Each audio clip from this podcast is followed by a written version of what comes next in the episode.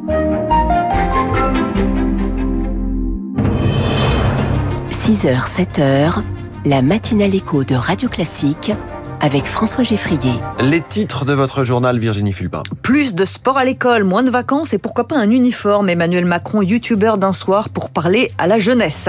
Une première symbolique, cinq femmes afghanes sous la menace des talibans accueillies en France. Et puis une alternative aux EHPAD pour les personnes âgées passées ces vieux jours dans une famille d'accueil. Après ce journal, les retraites complémentaires vont augmenter au 1er novembre. Oui, mais de combien? On en parle dans les titres de l'économie à 6h10. 6h15, on va manger bio, moins cher et éviter du gaspillage, tout ça en même temps, dans notre nouveau rendez-vous, la France de demain.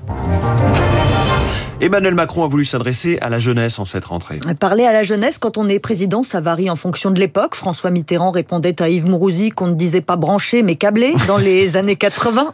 Emmanuel Macron, lui, a répondu à une interview de près de deux heures sur le plateau euh, du youtubeur Hugo Décrypte hier soir. Il a martelé que l'école était la priorité de son quinquennat à Victoire Fort. Il a fait tomber la veste pour l'exercice. Emmanuel Macron défend son bilan pour la jeunesse du dédoublement du CP dans les zones prioritaires à la réforme de l'apprentissage et dresse une nouvelle priorité, le sport. C'est très bon pour le développement, pour la confiance en soi, et on apprend mieux. Le modèle que je vois, c'est un modèle où chaque élève à l'école primaire fait au moins une demi-heure de sport par jour. Moi, j'espère demain une heure. L'occasion pour lui de lancer de nouveau un ballon d'essai, revoir les temps scolaires et pourquoi pas toucher aux sacro-saintes vacances. Mais moi, quand j'étais à l'école, on n'avait pas de semaine à la Toussaint. On n'avait pas de semaine à Pâques. Et on a des vacances d'été qui sont beaucoup plus longue que les copains, moi je pense qu'il faut repenser les vacances et le temps. Pas d'échéance ni de plan d'action, mais un modèle est cité en exemple, l'Allemagne. En cette rentrée, le président réaffirme son intransigeance face aux atteintes envers la laïcité.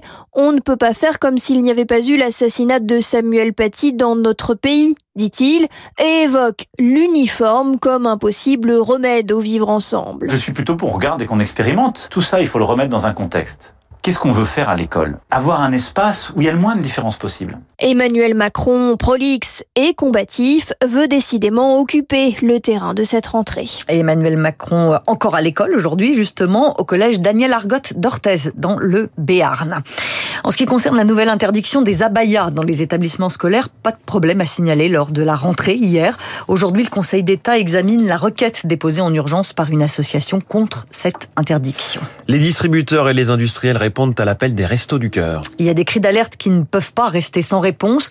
Et quand le président des Restos du Cœur explique que l'association va devoir réduire son nombre de bénéficiaires et qu'elle pourrait mettre la clé sous la porte d'ici trois ans, la France s'émeut. Les distributeurs vont augmenter le nombre de collectes auprès de leurs clients. Intermarché va même plus loin. Thierry Cotillard, son président, va fournir pour un million d'euros de produits de ses marques distributeurs. On a la chance d'avoir une usine, par exemple, qui fait des couches culottes. Ça fait partie des produits prioritaires. On a une laiterie. Ils veulent du lait avec euh, des dates qui sont longues. Ben, tous ces produits, on va les offrir et euh, montrer l'exemple pour que on soit suivi. Si chacun fait un petit bout de chemin, on va y arriver. Et donc, euh, je pense que les distributeurs vont jouer le jeu. Carrefour l'a fait, on est en train de le faire, les autres devraient suivre. Et donc nos industriels, nos fournisseurs, jouez le jeu. Vous avez des produits à date courte, vous avez des invendus. La cause est trop belle pour que euh, on fasse pas un effort. ce qu'on fait nous, euh, donc à notre petite échelle, si c'est déployé sur l'ensemble des enseignes et surtout aussi les grandes marques de fabricants de produits, ben, je pense que ce sera un début de la solution. Bernard Arnault, le propriétaire de LVMH, va lui verser une aide de 10 millions d'euros au reste du cœur. Le procès d'un as de l'évasion, Redouane Faïd, devant les assises de Paris à partir d'aujourd'hui. Le braqueur s'était échappé de la prison de Réau en hélicoptère en 2018. Il avait été repris après trois mois de cavale et aujourd'hui, il comparaît aux côtés de 11 accusés dans un procès sous haute sécurité, forcément. Cinq femmes afghanes menacées par les talibans sont arrivées en France hier. Et cinq femmes et trois enfants. Ça n'est pas encore une aide massive, mais c'est un début. Elles étaient réfugiées au Pakistan et sont arrivées hier après-midi à l'aéroport de Roissy. Elles n'avaient pas pu quitter le pays lors des ponts aériens vers l'Occident quand les talibans sont revenus au pouvoir il y a deux ans.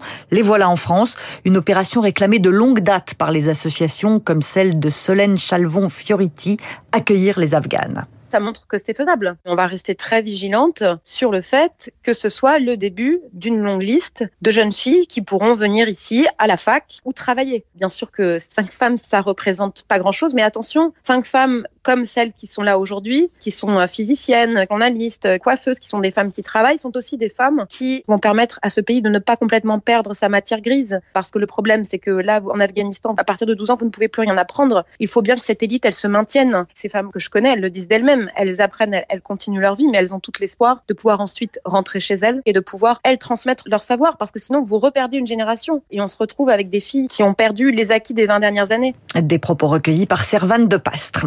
La Corée du Nord prévoit-elle de livrer des armes à la Russie? C'est ce qu'affirment les États-Unis. Le dirigeant nord-coréen Kim Jong-un aurait prévu de se rendre à Vladivostok dans le courant du mois pour faire avancer les négociations avec Vladimir Poutine. Un changement de ton de la junte au pouvoir au Niger vis-à-vis de la France. Alors, les tensions sont toujours là et les putschistes veulent toujours un départ des 1500 militaires français présents sur place, mais ils disent maintenant qu'ils veulent maintenir une coopération avec la France. Dominique Trinquant est expert en géopolitique. Que faut-il comprendre de ces déclarations surprenantes? C'est la première fois que la junte fait preuve d'ouverture en parlant de coopération avec la France, en parlant de Maintenant, derrière cette affirmation, quelle est la réalité? Je ne pense pas qu'il y ait de négociation avec la junte. En revanche, ce dont je suis à peu près certain, c'est que les contacts entre les militaires nigériens et les militaires français ne se sont pas arrêtés. Je rappelle qu'ils travaillent depuis longtemps ensemble pour combattre le djihadisme. Je pense que la junte, qui a fait preuve de beaucoup de fermeture depuis assez longtemps, se rend bien compte qu'elle s'est mise dans une impasse. Le Niger ne peut pas continuer à vivre comme ça. Donc, une fois la fermeture annoncée, on doit bien se mettre à entamer une négociation. Dominique Trinquant avec Rémi Vallès. Le 15 de France s'offre une polémique à trois jours de l'ouverture de la Coupe du Monde de rugby. Un apéritif au goût amer pour les Bleus avant d'affronter les All Blacks au Stade de France. Le deuxième ligne, Bastien Chalureau, a été rappelé en renfort par Fabien Galtier, le sélectionneur du 15 de France. Problème, le joueur est accusé de racisme. Il a même été condamné à six mois de prison avec sursis en 2020 pour des faits de violence commis en raison de la race ou de l'ethnie de la victime. Bastien Chalureau a fait appel et hier soir il a pris la parole pour tenter d'éteindre la polémique. La procédure est, ancienne et connue euh, par beaucoup de personnes. Ça, ça touche pas que moi, ça touche ma famille. Et c'est pour ça que j'ai voulu euh, parler devant vous pour euh, totalement clarifier la situation et, dire que je suis pas un raciste, je suis un fédérateur. Le rugby est un sport avec euh, l'union euh, de beaucoup de communautés. C'est ce qui fait la beauté du sport avec des caractères différents, des physiques différents. France-Nouvelle-Zélande, le match d'ouverture de la Coupe du Monde de rugby, c'est vendredi à 21h15 au Stade de France. Puis une alternative peu connue aux EHPAD pour les personnes âgées, les familles d'accueil. Une solution qui reste marginale encore. Un peu moins de 5000 seniors sont hébergés en famille contre 600 000 en EHPAD. Lucie de Pressoir, vous avez rencontré une famille d'accueil en Seine-et-Marne. Tout le monde y trouve son compte. 13h à table, l'heure du déjeuner en famille. Merci. Claire, 96 ans, assaisonne son parmentier de canard. Vous voulez pas goûter avant?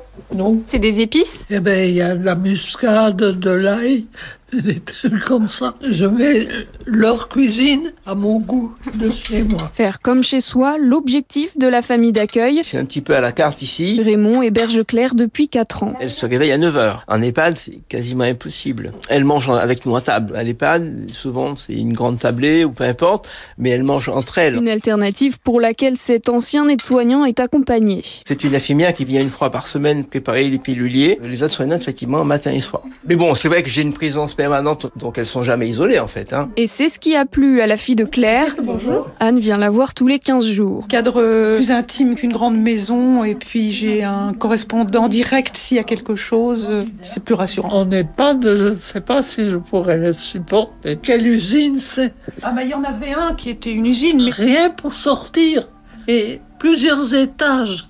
Vous vous rendez compte? Sans compter le coût, au moins 600 euros d'économie par mois pour la famille de Claire. Le reportage de Lucie Dupressoir pour Radio Classique. Et c'était le journal de 6 heures signé Virginie Fulpin. Euh, dans un instant, pourrait-on éviter la prochaine crise économique? Tout le monde en rêve. Natasha Chavala va nous dire dans sa chronique Les classiques de l'économie si les crises sont inéluctables. Rendez-vous à 6h20. D'abord les titres de l'économie, juste après euh, ce qui suit. Et puis notre premier invité, fondateur d'une plateforme de vente alimentaire anti-gaspillage. Ça s'appelle Willy Anti-Gaspi. Radio Classique, 6h.